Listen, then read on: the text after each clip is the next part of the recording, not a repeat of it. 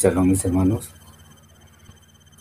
Hoy, si el Eterno lo permite, vamos a estudiar la parasha Shoftim, que significa jueces, y eh, la vamos a tomar del libro de Devarim, de Deuteronomio, capítulo 16, versículo 18, al capítulo 21, versículo 9. Como es nuestra costumbre, vamos a hacer primero el resumen y seguimos con los asuntos que son de interés.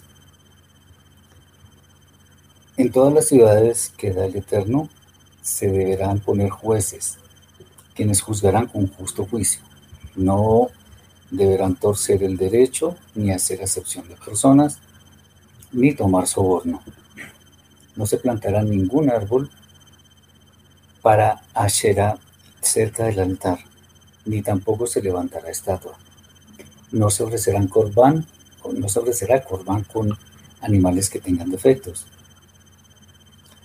Cualquier persona que haya servido a dioses ajenos, una vez se haya comprobado sus acciones, deberá ser apedreada hasta morir.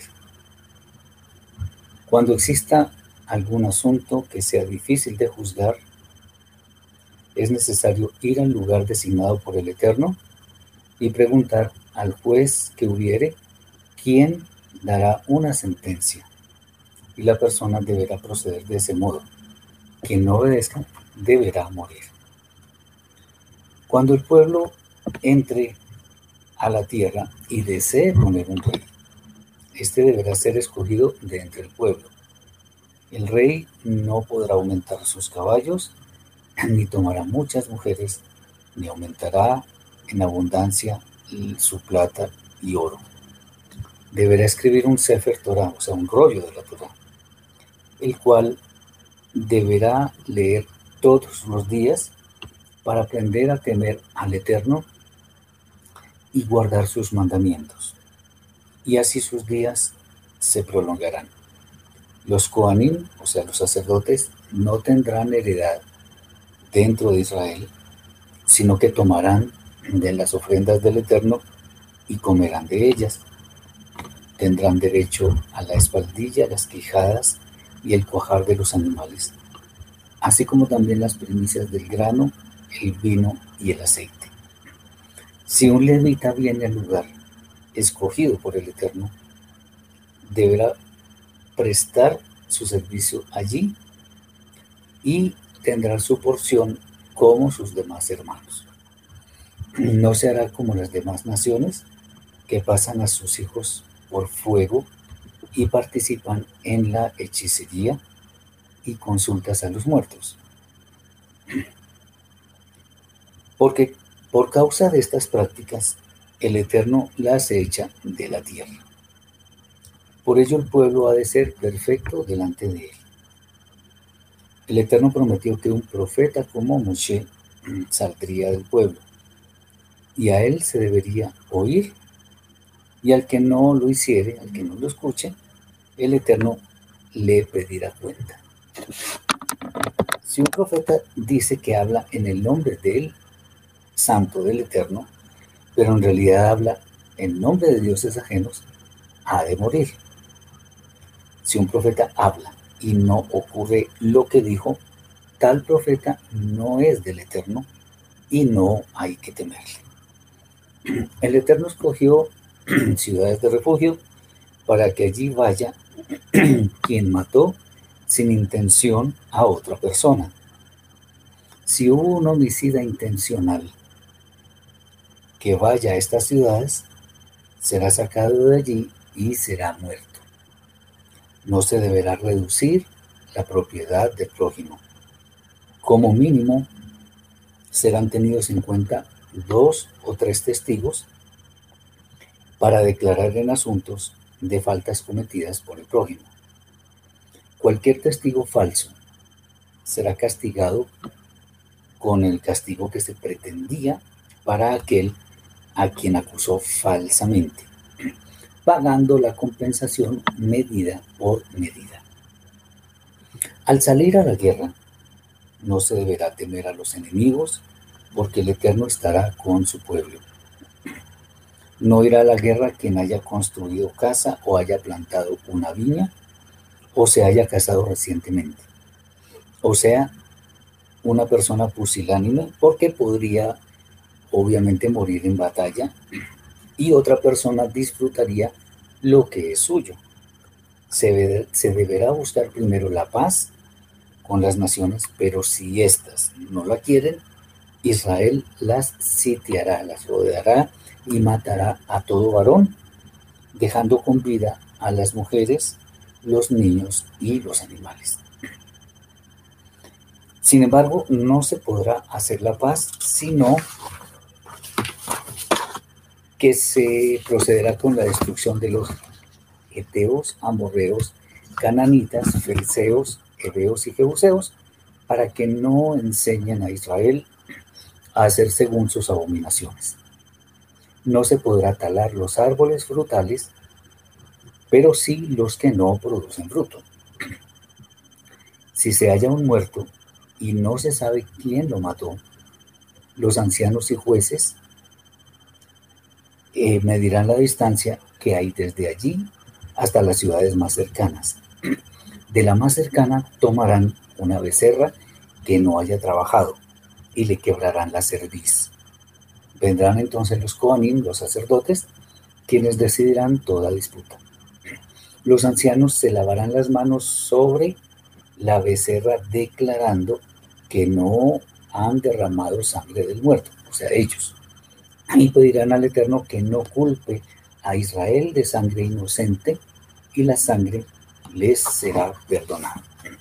Hay varios temas que son sumamente interesantes en esta paracha y vamos a ver algunos de ellos. El primero es cuáles son las cualidades de un juez justo. Y eh, vamos a, leer el, texto de Barín, Deuteronomio capítulo 16, versículos 18 al 20. Está escrito jueces y oficiales pondrás en todas tus ciudades, que el Eterno tu Elohim te dará en tus tribus, las cuales juzgarán al pueblo con justo juicio.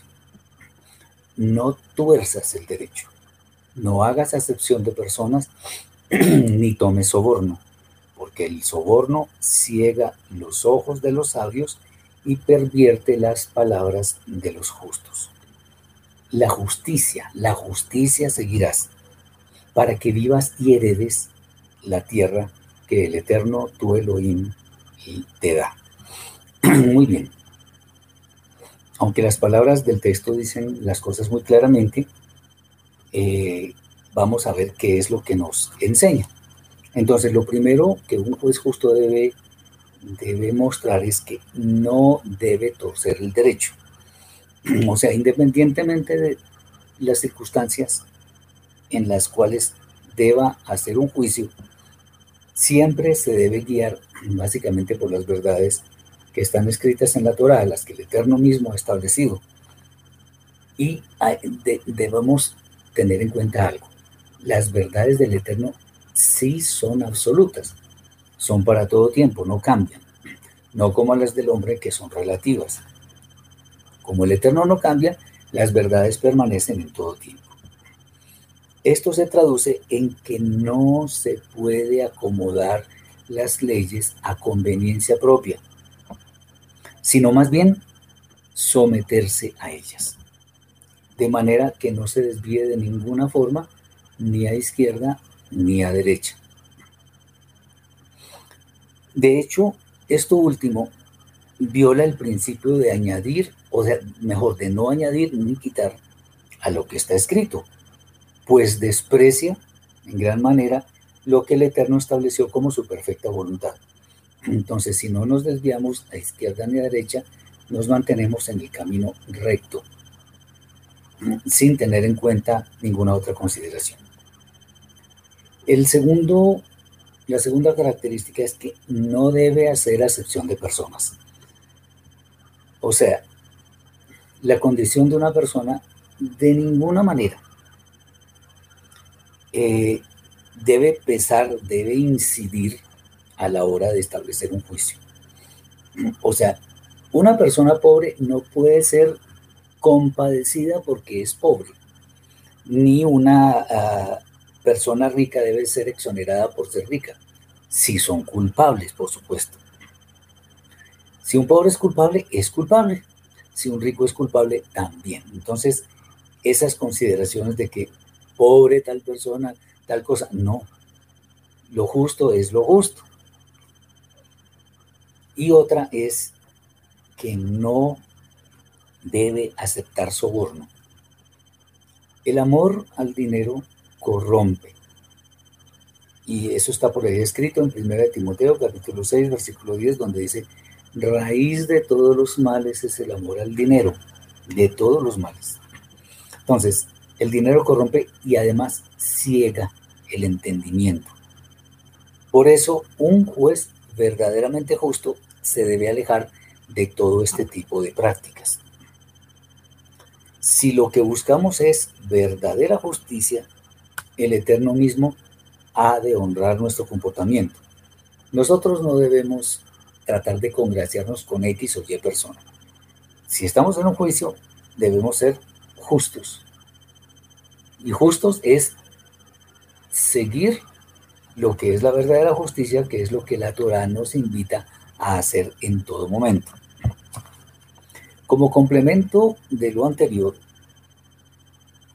debemos decir que un juez justo no solamente debe observar estas reglas que están establecidas por el Eterno, sino que además, ojo con esto, su comportamiento debe ser intachable. De manera que tenga un testimonio de vida suficientemente creíble como para que sea declarado como persona idónea para oficiar como juez. Debe ser una persona que tenga dominio propio, que no se eh, enoje muy fácilmente, bueno, de esas cosas. De esta manera, obviamente, se puede decir que es una persona que refleja la imagen y semejanza del creador del universo. Otra vez, entonces, una persona que es idónea para los, para los temas de la justicia del Eterno, tiene que tener un comportamiento que lo avale como un juez justo. Muy bien. Importante tener en cuenta que a pesar de que una persona reciba esta investidura, no puede pretender enseñorearse de los demás.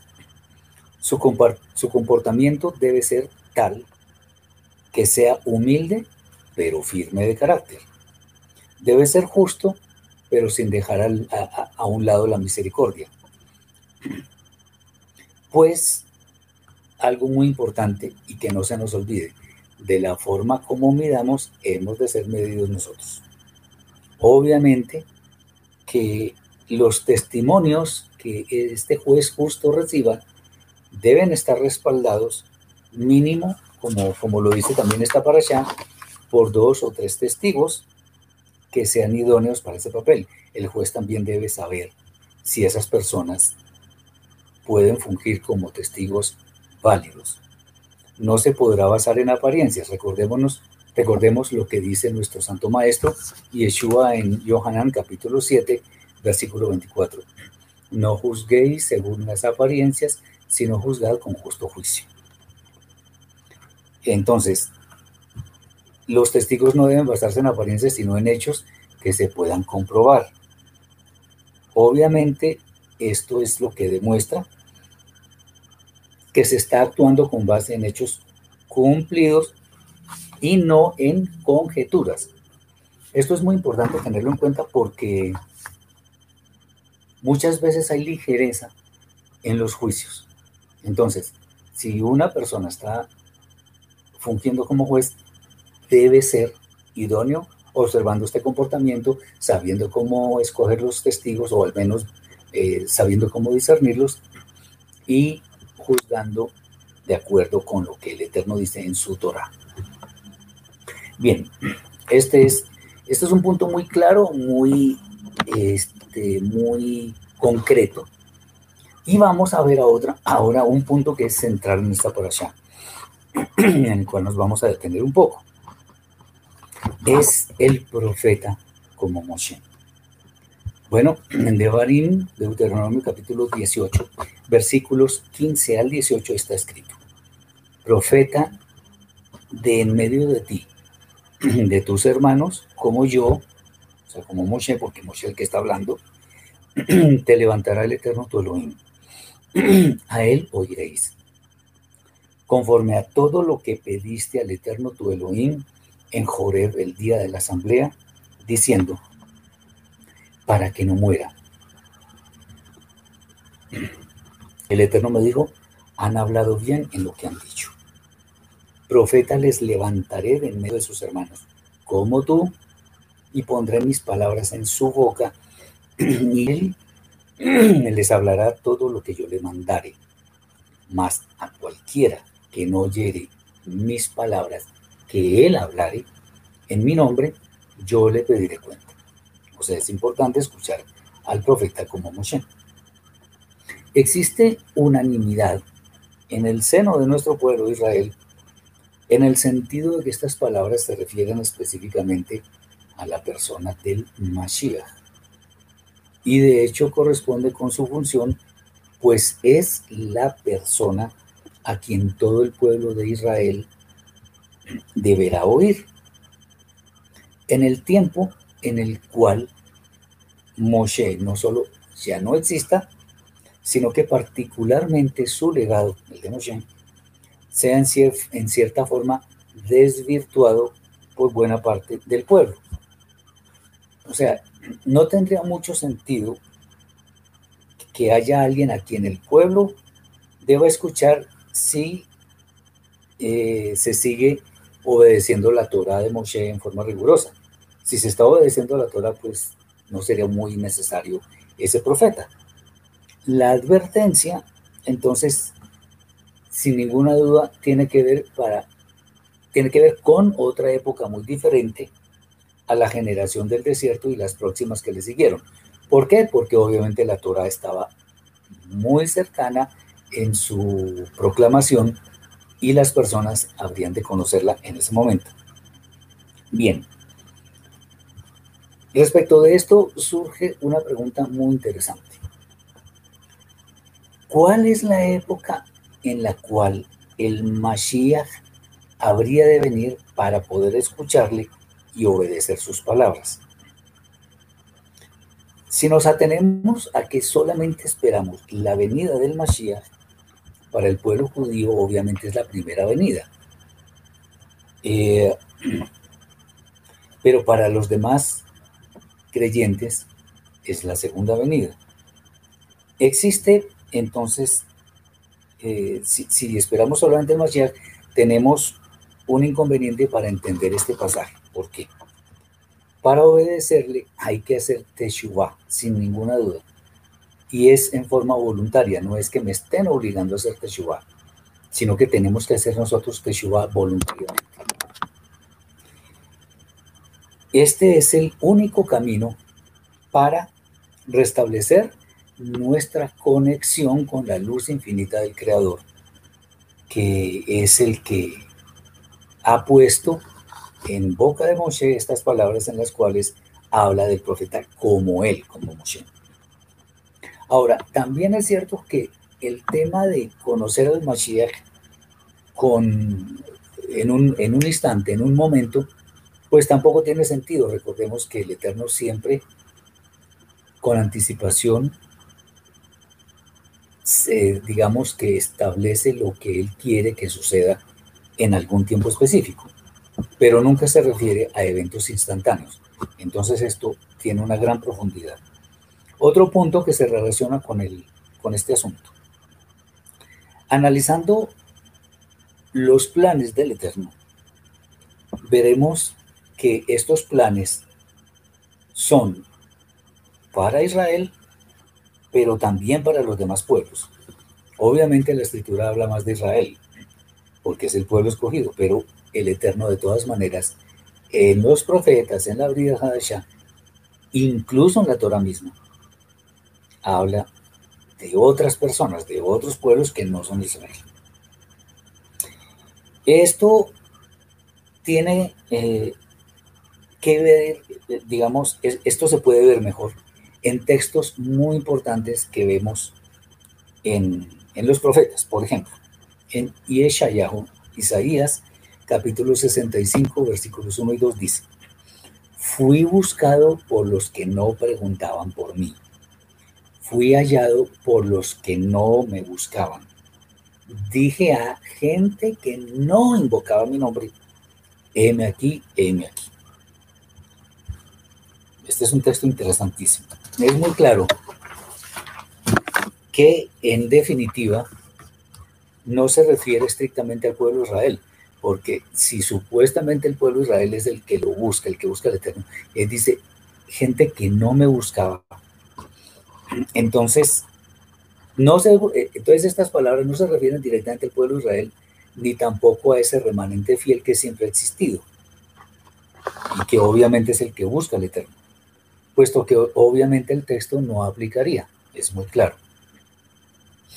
Esto corresponde en parte a lo que Moshe dijo en Devarim, Deuteronomio capítulo 32, versículo 21. Dice algo interesante. Ellos me movieron a celos con lo que no es Elohim. Me provocaron a ira con sus ídolos. Yo también los moveré a celos con un pueblo que no es pueblo. Los provocaré a ira con una nación insensata. Este texto es bastante claro en el sentido de que no se refiere a Israel, y eso está en la Torá.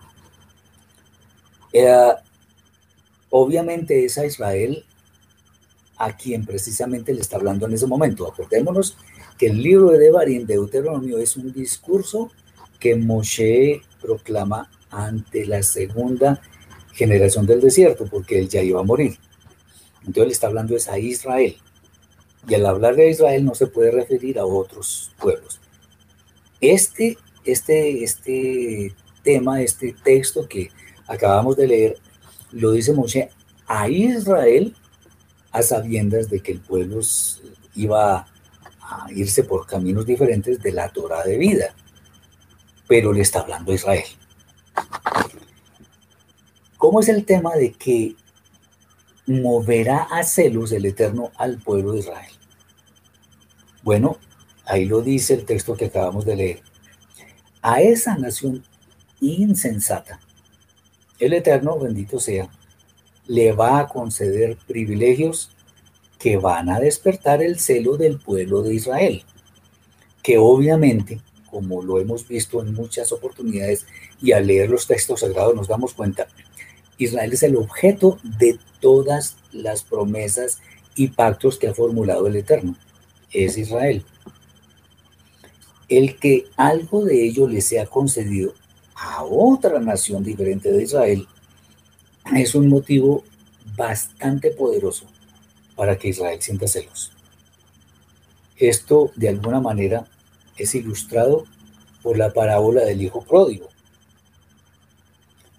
en la que el pueblo judío, que está representado por el hijo que se queda en la casa de su padre, eh, se muestra celoso. ¿Por qué? porque el padre recibió con mucha alegría, con fiesta, con ropa nueva y todo aquello, al, al, hijo, al, que, al hijo que perdió su herencia, que se fue de la casa, y además lo recibe con muchas manifestaciones de afecto. Recordemos que ni siquiera lo deja, casi que ni lo deja hablar. Esto nos habla de las bendiciones que habrían de recibir los, entre comillas, gentiles. Lo pongo entre comillas porque a mí esa palabra no es que me guste mucho porque parece que discrimina un poco, o mucho tal vez. Eh, los, los gentiles habrían de recibir muchas bendiciones y serán acogidos por el Padre eterno en la vida eterna, en el Olam Bueno, ¿qué tiene que ver esto con lo que estamos hablando? Si sabemos por ello que los gentiles van a ser también objeto, van a ser depositarios de las bendiciones del Eterno, ¿cuándo deberá ser el tiempo? A mí este tema me gusta mucho porque para aquellos que tienen dudas de que el Eterno ama a Israel y a las demás naciones por igual, quienes tienen dudas en, esto, en estos estudios podrán darse cuenta que los gentiles forman parte de todos los propósitos del Eterno para todo tiempo. Lo que pasa es que el Eterno es orden y Él sabe en qué momento ejecuta todas sus acciones de manera que cumplen todas sus promesas. Bien. Entonces, ¿cuándo deberá ser el tiempo? Si tenemos el testimonio vivo del Mashiach, difícilmente podríamos ver más adelante un tiempo en el cual se podrían cumplir las promesas del Eterno en cuanto a esa cosa de la nación insensata. ¿Por qué? Bueno, vamos a mirar de qué forma podemos revisar este asunto. En el pueblo de Israel, en el pueblo judío rabínico, existe una enseñanza que dice que el Mashiach ben Yosef nacerá un 9 de Av, o sea, del quinto mes, y morirá también ese mismo día, pues en otro año, después de cumplir su misión. Esta posición nos deja algunas dudas porque cabría preguntarnos, ¿quién es él? Bueno, vamos a explicar un poco esto del Mashiach Ben Yosef para que entendamos. El término Mashiach en general, como lo hemos dicho en otras exposiciones, no existe en la Tanaj, en el mal llamado Antiguo Testamento. Solamente existe una mención por allá muy corta en el libro de Daniel, pero nunca se habla del Mashiach. Se habla de varias personas que fungieron como Mashiach, que significa que ungido. O sea, varias personas fueron ungidas por el Eterno para varios de sus propósitos. Por ejemplo, el rey Ciro, que ni siquiera pertenecía al pueblo de Israel. Bien. Entonces, ellos dicen, eso está escrito por allá en el Talmud y bueno, otros tratados rabínicos, que existen dos Mashiach. El Mashiach ben Yosef hijo de José o de Joseph, que lo llaman el siervo sufriente. Y después viene otro que se llama el Mashiach ben David, que lo llaman el siervo, el, rey, el rey que juzga, el, el, rey que viene. Entonces, ya veremos cómo es el tema del Mashiach ben David y ben Joseph, que es solamente eh, algo que el pueblo judío rabínico ha tenido como enseñanza desde hace mucho tiempo. Pero centrémonos en esto y vamos a entender lo demás. Entonces, ¿quién es el Mashiach? Es obvio que la persona que va a encarnar al Mashiach debe ser alguien muy conocido, ya que todo el pueblo de Israel le espera. ¿Cuándo vendrá y en qué circunstancias? o ya vino. Si es el famoso Mashiach ben Yosef, o sea, el siervo sufriente, quien prepara el camino del Mashiach ben David, porque eso es lo que dice el pueblo rabínico, ¿cómo podrá el pueblo escucharlo y obedecerle, especialmente teniendo en cuenta que eh, que ya está terminando el último de los seis días de mil años, de mil años cada uno. Y supuestamente este Mashiach no se ha manifestado. Podría creerse que su estadía en la tierra es muy corta. Pero que sus palabras van a lograr una teshuvah, arrepentimiento masivo en ese lapso tan corto. Y si esto fuera así, ¿cuáles son los textos de la Tanakh, del Antiguo Testamento, que avalan esta posición? Sea, esto no es solamente de que nos parece, esto tenemos que avalarlo con la escritura, como siempre lo, lo decimos y lo recalcamos. ¿Cómo se avala eso? ¿Cómo se respalda esa posición respecto del Mashiach? Otro asunto es que el Mashiach vendrá a reinar y a establecer su reinado de justicia. Pero esto será en el séptimo día de mil años, en el famoso milenio, cuando el panorama sea totalmente diferente al actual. Entonces, ¿cuándo será la cosecha tardía de creyentes? ¿Cómo vamos a saber? ¿Será una, un evento relámpago? O sea, es casi que instantáneo. Eso no tiene mucho sentido. ¿Cómo podrá cumplir el pueblo de Israel la mitzvah de obedecerle según lo que leímos en el texto de la Torah que nos corresponde hoy? A él, el que no le escuche, yo le tomaré cuenta. ¿Cómo sale eso? ¿O será que acaso ese es un paso previo a lo que va a suceder en el séptimo día de mil años? Bien, esto genera algunos vacíos, algunas cosas oscuras que obviamente no podemos afirmar que se pueden llenar esos vacíos con evidencias solo espirituales, porque así no es como se traza la escritura.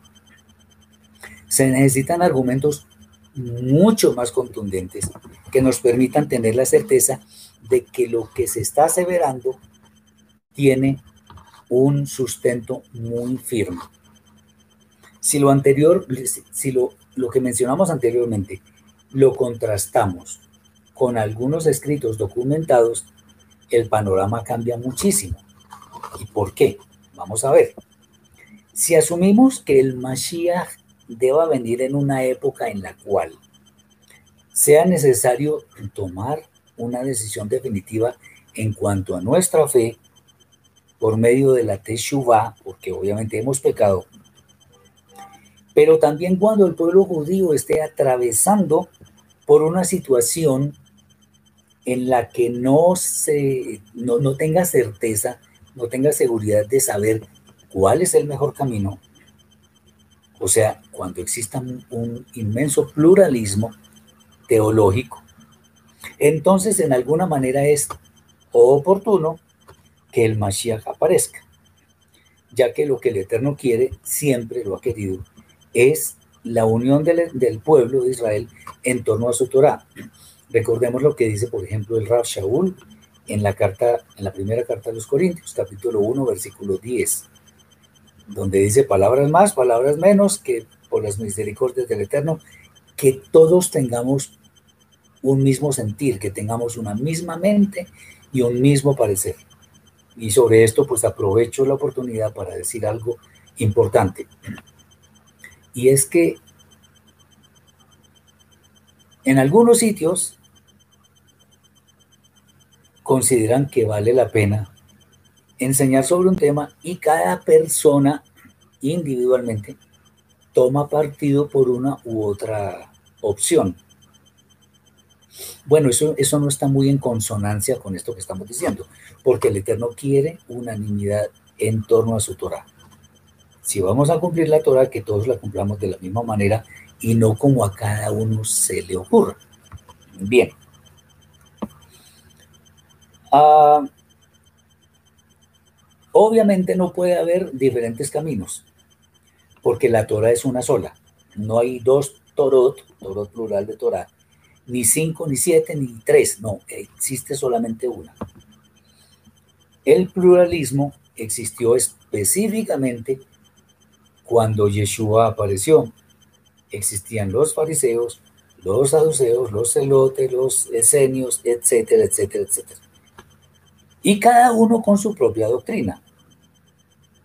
Al revisar los escritos de la Tanaj, o sea, el mal llamado Antiguo Testamento, podemos ver que existen varias profecías que apuntan hacia un siervo sufriente, que hace expiación por los pecados del pueblo de Israel. Y obviamente esa profecía debe ser cumplida, porque si lo dicen los santos profetas del Eterno, porque hablaron inspirados por él, sin lugar a dudas esas palabras tienen que cumplirse. Si este personaje solamente aparece al final de los tiempos, no parece tener mucho sentido que sea el Mashiach reinante, pues el papel de este rey no tiene nada que ver, ojo con esto, nada que ver con dar su vida, sino, con, eh, sino tiene que ver es con reinar y juzgar. Porque si bien al final del tiempo es para hacer juicios, entonces cómo queda el tema de que hay que escucharlo, etcétera, etcétera. Si sabemos además que debe haber un camino que esté allanado para que el Mashiach, como lo llaman en el judaísmo rabínico, el Mashiach Ben David, venga, ese camino debe ser preparado por alguien quien efectivamente conoce perfectamente sus pisadas. Ojo con, con este ejemplo que vamos a dar. Si revisamos en una forma muy concienzuda el tema de la parábola de los talentos que Yeshua enseñó, se nos enseña que el amo se va, pero vuelve de nuevo. O sea, el, mismo amo que se va, vuelve. Y después de mucho tiempo. Entonces es necesario pensar que en definitiva el que va a venir fue eh, precedido de alguien que ya vino, que es el mismo amo y señor, según la parábola de los talentos. Y esto nos hace ver al famoso Mashiach Ben Yosef, eh, al Mashiach Ben Yosef y al Mashiach Ben David, eh, como que son la misma persona. Y esa misma persona es Yeshua, nuestro Mashiach. No son dos diferentes, sino la misma persona en dos roles diferentes. En principio vino, murió por causa de los pecados del, ser humano, fue ejecutado injustamente, fue burlado, murió pero resucitó. Y Él vendrá de nuevo para juzgar como lo hemos estudiado profusamente en otras exposiciones. Entonces, volviendo al tema del principio, en primer lugar, el Mashiach no es un concepto espiritual, es bastante concreto. Bueno, el concepto espiritual en el sentido de que eh, no es solamente una idea, no, Él existe como persona. Y esa persona es, el, es alguien como Moshe. Como Moshe significa que es muy semejante a Moshe en varias cosas. Y obviamente esa persona semejante a Moshe es la que el Eterno designó para que el pueblo escogido, o sea, el pueblo de Israel, escuchara y le obedeciera. De tal manera que hubiera un tiempo en el cual las personas que han de ser salvas retornaran al Eterno, bendito sea, por el camino de la Teshuvah, como ya lo mencionamos. Y este tiempo, atención, debería ser suficiente.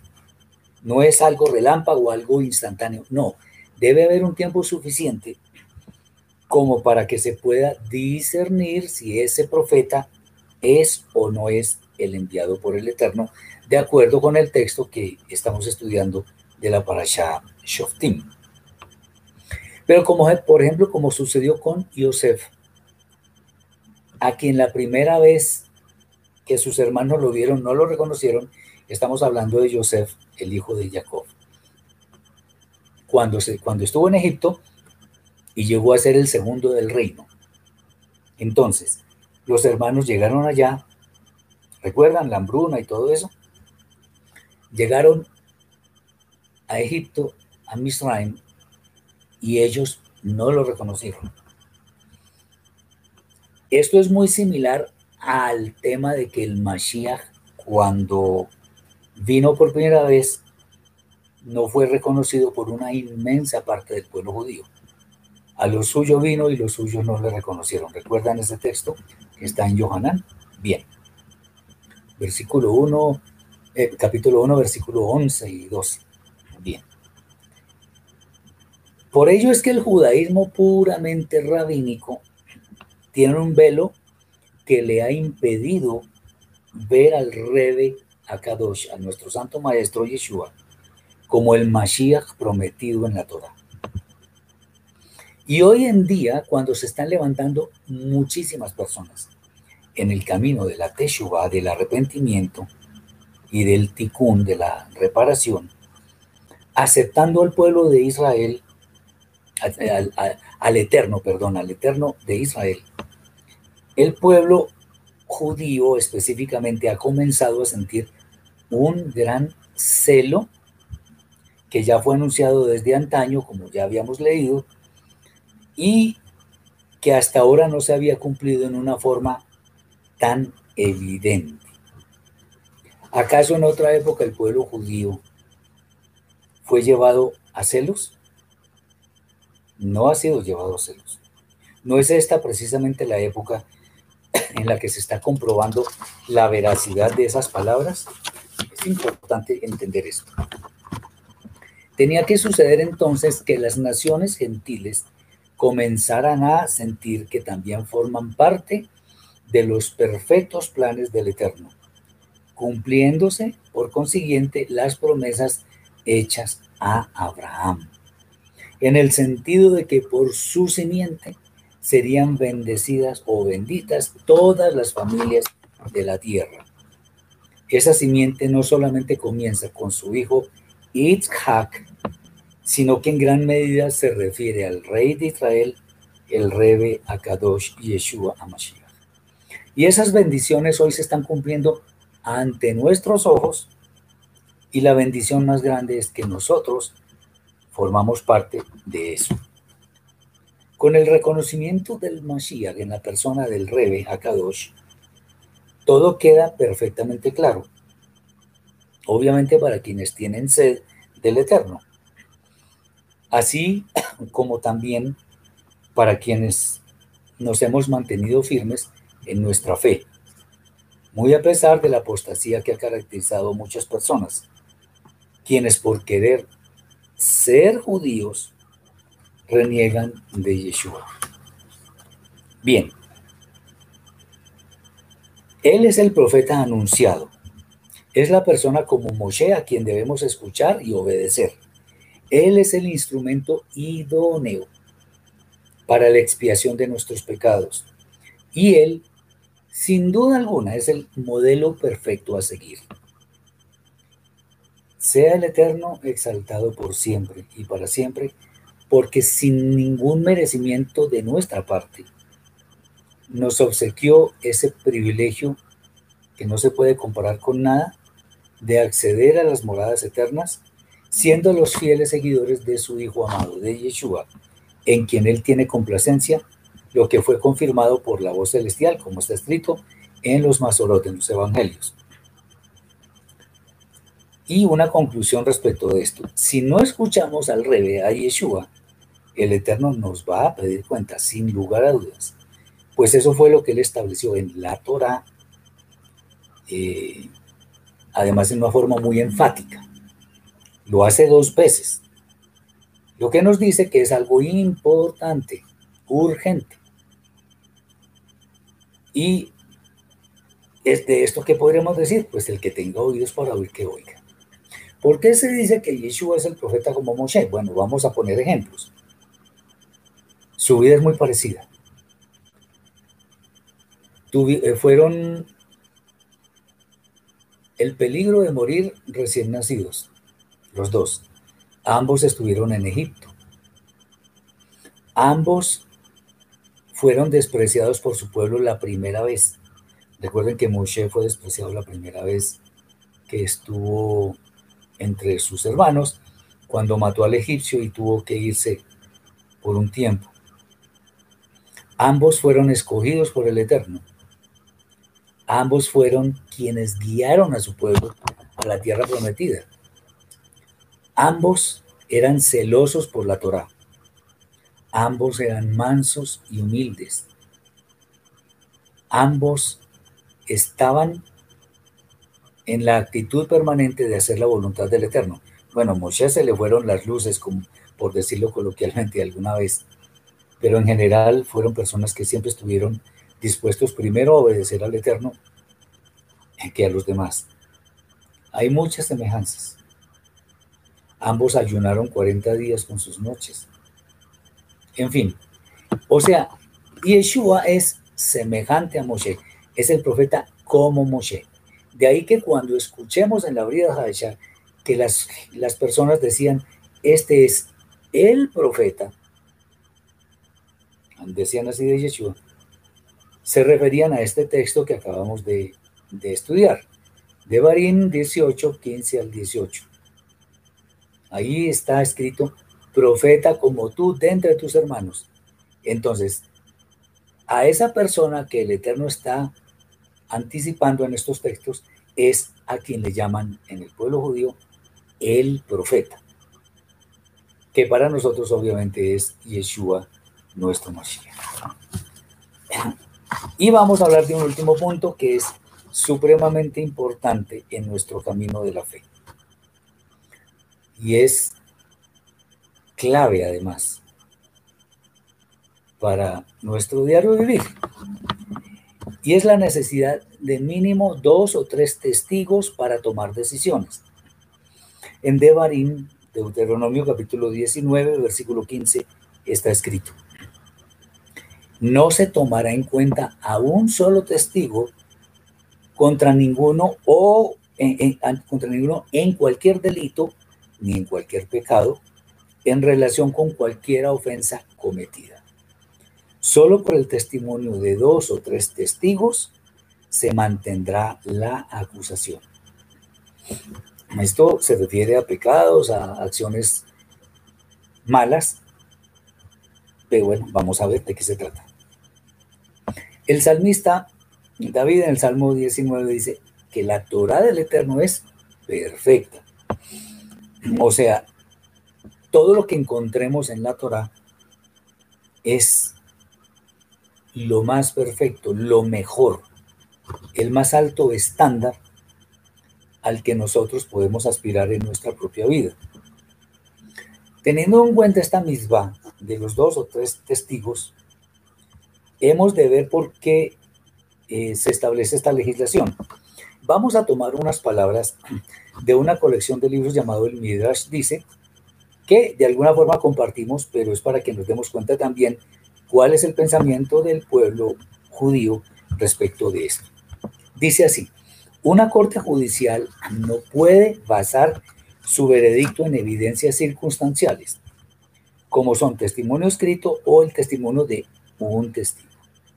Solo el testimonio oral de dos testigos oculares válidos que aparecen ante la corte es aceptable. Luego son sometidos a un extenso interrogatorio de los jueces. En caso de que los testigos presenten un falso testimonio en forma tan convincente que hasta el interrogatorio de los jueces no puede revelarlo, interesante, la Torah no podrá considerar a los jueces responsables de, de factores ocultos que posiblemente no podrían develar.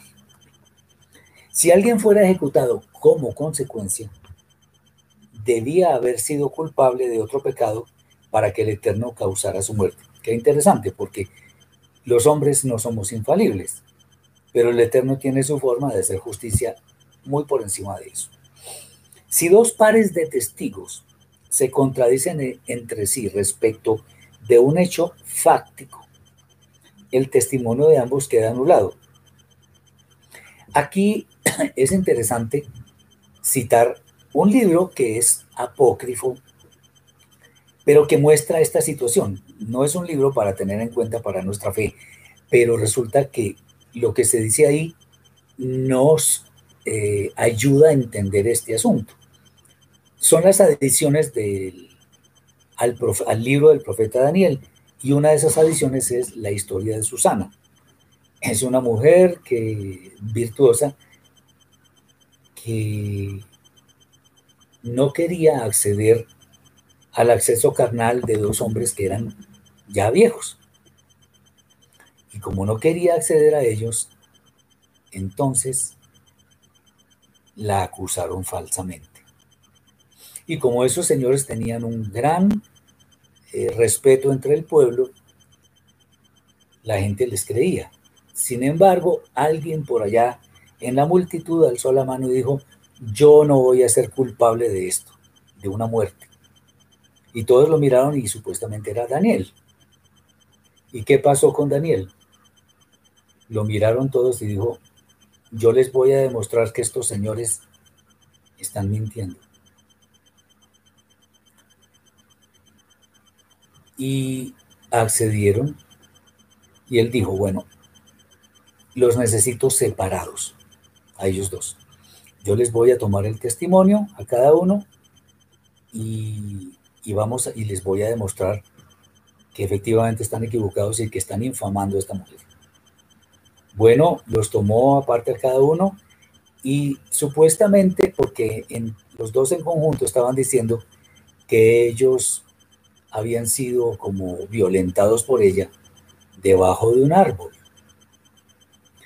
Y a cada uno le preguntó, bueno, ¿qué árbol era ese? Entonces uno dijo, era tal árbol y el otro dijo tal árbol. Resulta que las respuestas eran diferentes. Y con esa prueba demostró Daniel que esos señores estaban mintiendo y los ejecutaron. Esto es simplemente lo que está en un libro apócrifo, pero independientemente de que sea apócrifo, es, eh, nos muestra una situación que es relevante para lo que estamos estudiando y que no contradice nada a lo que está escrito en la Torah. Por eso, Rab Shaul nos dice, examínenlo todo, retengan lo bueno. Eso estamos haciendo acá en este momento. Bueno, dice acá respecto de los dos pares de testigos que puede ser anulado si dicen testimonios diferentes. Si el segundo par testifica que el primer par no estaba presente en, en la escena del crimen cuando se alegaba que había sido cometido, se acepta el testimonio del último par. Son dos. Los testigos que conspiran sufren el mismo castigo que le desearon a su víctima. Si la víctima hubiera recibido 40 latigazos, cada testigo recibe 40 latigazos. O sea, no los comparten, porque cada uno fue directamente culpable. O sea, no los comparten recibiendo cada uno 20, no, a ambos les dan 40. Si debiera pagar una multa, ellos deben pagar, no comparten tampoco la cuenta, sino cada uno paga la multa. Y si el, la, la, la pena es ser ejecutado, pues los ejecutan a ambos. Sin embargo, nuestra tradición, dice el, texto de los judíos, nos enseña que si después de la sentencia de la corte se descubre que los testigos han conspirado, no se aplica el castigo de la víctima. Sin embargo, reciben 40 latigazos por falso testimonio. Los saduceos, quienes negaban la tradición oral, instruían a sus jueces a actuar en forma contraria. Si se descubría la conspiración de testigos antes de castigar a la víctima, quedaban liberados. Pero si era después, se les castigaba. Los sabios explicaron, ustedes interpretan mal la Torá. Dice, le habréis de hacer a él lo que le había pensado hacer él a su hermano. Y no como se le hiciera al hermano. El versículo implica que los testigos son castigados por planear una injusticia hacia su hermano mientras aún vive, pero no después de su ejecución. Hasta aquí las palabras del Midrash. Independientemente de todas las consideraciones rabínicas, es bueno saber que la Torah nos dice las cosas eh, porque las decisiones del Eterno definitivamente son las mejores. No son las decisiones de los sabios, sino las del Eterno. El ser humano tiende a la maldad desde muy joven, así que el testimonio de un solo testigo no es garantía de veracidad de ese testimonio. Pero el de dos o tres testigos sí tiene fundamento. El caso de los tres testigos se puede comparar a un trípode, pues los tres puntos de apoyo garantizan su estabilidad. Algo adicional con respecto a esto, con respecto a los dos o tres testigos. Resulta que para la interpretación de la escritura también se cumple esto. ¿Cómo así que se cumple esto? Bueno, eso significa que si estamos haciendo interpretación, debemos encontrar mínimo dos testigos que digan lo mismo. Por eso muchas veces cuando algunas personas me, afirman cosas, no, pero es que aquí dice en el Nuevo Testamento está escrito no sé qué, o en tal libro no sé qué, o simplemente dan su propia doctrina. Entonces yo pregunto, ¿dónde está escrito? ¿Por qué? Porque primero, para que una persona afirme que algo es cierto, es porque eso tiene sustento en la Torah. Además, más de una vez, dos o tres veces. Entonces, por ejemplo, uno, uno, uno dice, ¿cómo así que Yeshua fue visto en una visión, lo que mal llaman la transfiguración? Eso no fue una transfiguración, fue una visión. Entonces dicen que lo vieron a él junto a Moshe y a Eliyahu. Y resulta que eso está escrito en tres partes. ¿Qué significa eso? Que eso es cierto, porque en la escritura aparece más de una vez. Por ejemplo, el texto de no cocerás el cabrito en la leche de su madre aparece más de una vez los textos relativos a las fiestas aparecen en el, libro de Shemot, en el libro de Baikra, en el libro de Bemidbar y también en el libro de Barim. ¿Cómo sabemos que es malo asesinar? Porque en las dos tablas de la Torah dice claramente no asesinarás. ¿Y eso dónde está? Mínimo está en Shemot capítulo 20, Éxodo 20 y de Barim capítulo 5, de Deuteronomio capítulo 5. ¿Estamos viendo? O sea, existen mínimo dos o tres textos que atestiguan que lo que estamos interpretando es verdadero. Entonces, cuando vayamos a hacer algún tipo de interpretación, debemos tener en cuenta esta, esta norma, esta regla, que también para interpretar debemos tener fundamentado lo que estamos afirmando en por lo menos dos o tres textos. Ahora, hay textos que aparecen una vez, pero se fundamentan en otras verdades que están escritas varias veces. Entonces, por eso, por ejemplo, para ya que estamos hablando de esto, por ejemplo, muchas personas preguntan por el famoso libro de Job, de Job. Dicen, uy, hermano, pero es que mire que quién era que el Satán se presentó, que los hijos, los hijos de Dios se presentaron, no sé qué. Pero primero no dice los hijos de Dios, dice los Benea Elohim, o sea, los hijos de los poderosos. Y segundo, dice que se fueron a presentar ante el Eterno. Entonces, una forma de ver si eso es cierto o no es revisando en qué otra parte de la escritura está esa afirmación. Y cuando nosotros revisamos en los demás textos, nunca aparece. Nunca aparece el amigo Eliú, Elifaz y todos, no aparecen. Nadie se refiere a la historia de Job. Entonces algunas personas dicen, bueno, pero el libro de Daniel, Ezequiel, nombran a Job. Sí, lo nombran, pero en una forma genérica. No dicen que Job hizo tal y tal y tal cosa.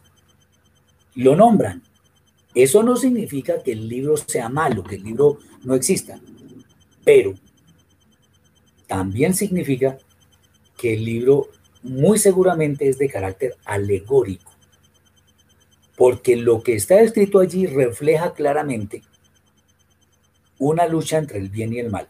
Por ejemplo, en el hecho de que el Satán estaba por ahí, que se presentó junto con los hijos de los poderosos y, tentó o probó al Eterno diciendo, ah, pero Job, usted le toca su salud y empieza a renegar. Pues el Eterno ya conocía lo que iba a pasar. Entonces ese diálogo entre el Satán y el Eterno no tiene sentido. Empezando porque el Satán no es un personaje, sino es la mala inclinación del ser humano. Eh, Claudia dice, ¿qué significa no cocerás el cabrito en la leche de su madre? Este, esta exposición no es sobre ese texto, pero te lo voy a decir porque me agrada mucho explicar este texto. Esto es ya como una, una bendición adicional para nosotros. ¿Qué significa eso? Pues lo que está escrito ahí. ¿Qué significa cocer? Cocinar significa no cocinar un cabrito en la leche de la madre del cabrito. O sea, es un acto de misericordia. Ojo con esto que voy a decir. Eso es lo que significa. Acordémonos lo que dije la vez pasada, que hay cuatro métodos de interpretación, que son Peshat, que es el método simple, Remes, que es la sugerencia, Drash, que es la investigación, que es en forma de figuras, y Sod, que es oculto o misterio. Entonces, en el judaísmo dicen que eso se refiere a que no se puede comer carnes rojas con leche. Entonces, atendiendo a esto que estamos enseñando hoy, yo pregunto, ¿dónde está escrito que no se puede comer carne roja con leche? Eso lo dicen los médicos y además lo dicen con, con elementos de juicio correctos. ¿En qué sentido? De que pueden ser una bomba para el cuerpo, pero la Torah no lo prohíbe. Ahora, entonces que, que la, leche proviene de un animal vivo y la carne de un animal muerto y no se puede mezclar muerte con vida, ¿no? Pues eso es simbólico. Puede ser que se haga un poco de daño, pero la Torah no lo prohíbe. Ahora, tengamos en cuenta que la Torah misma dice de ella, de la Torah, que es fácil de entender, que es fácil de cumplir. porque la complicamos con, con interpretaciones que son traídas de no sé dónde. Sin embargo, como los textos de la escritura se pueden interpretar de acuerdo con los cuatro niveles, vamos a ir al método más misterioso y oculto. Entonces, recordemos lo que dijo Yeshua en su, en su enseñanza respecto del juicio cuando dijo que iba a poner a las eh, dice que los rabinos tienen mucha ley que no tiene que ver con la Torah. Correcto, estoy de acuerdo. Bueno, entonces Yeshua decía que a la derecha iba a poner a, los, a las ovejas y a la izquierda a los cabritos. ¿Quiénes son los cabritos? Los cabritos son los que no tienen Torah, los malvados, los que hacen, lo que, los que pecan de muchas formas. Si lo aplicamos a este versículo, el cabrito sería bueno, voy a decir qué, significa cada una de estas cosas y lo juntamos. ¿Qué es la leche? La leche es un símbolo de la Torah. Acuérdense por allá cuando Kefa, Pedro dice que deseemos como niños recién nacidos la leche espiritual no adulterada, la Torah. Cocinar, ¿qué significa? Significa someter al fuego, al calor. Vamos más allá, al rigor. Entonces, no cocerás el cabrito en la leche de su madre significa, en cierta forma, no aplicarle mucho rigor a una persona que no tiene Torah. Muchas veces, porque como no la conoce, no podemos exigirle lo mismo que a una persona que sí la conoce. O sea, como decimos aquí en Colombia, no debemos coger a bibliazos a un incrédulo, porque no va a entender. Esa es una forma también de interpretar la Torah, la escritura. Entonces, hay mucha riqueza en esto.